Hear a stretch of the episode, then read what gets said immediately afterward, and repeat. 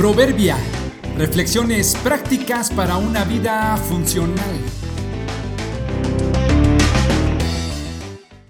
Junio primero. Dos vías para el cambio. Remordimiento no necesariamente es convicción. Se consiguen en el mismo lugar, en lo profundo del ser a través de la reflexión.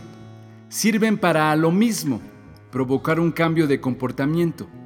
Son muy similares en apariencia, tanto así que se confunden y se hace necesario un poco de atención para diferenciarlas. Hablamos de la condenación y la convicción. Son dos vías de acceso para provocar un cambio. Las dos te ayudan a conseguirlo, pero la forma en que lo consiguen es la que los distingue. Supongamos que estás siendo deshonesto en una práctica. De pronto y sin pensarlo, te tomas un tiempo de reflexión, te asalta un pensamiento, tu conciencia te alerta, quizá alguien lo ha notado y te llamó la atención. Cualquiera de estos puntos de partida te hace reflexionar y sentirte mal. Deseas hacer un cambio. La condenación y la convicción te ayudan para ello.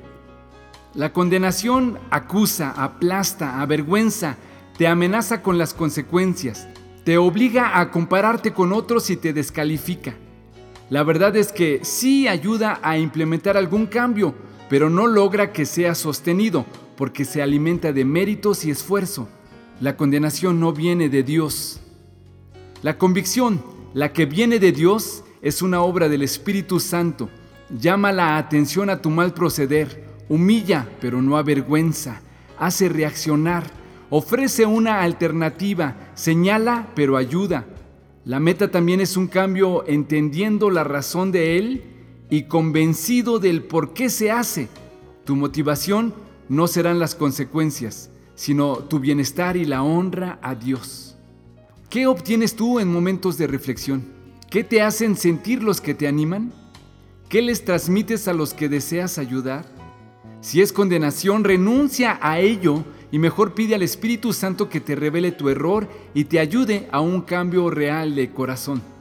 Por tu bien, por el bienestar de los tuyos y por la gloria de Dios, podrías empezar hoy mismo.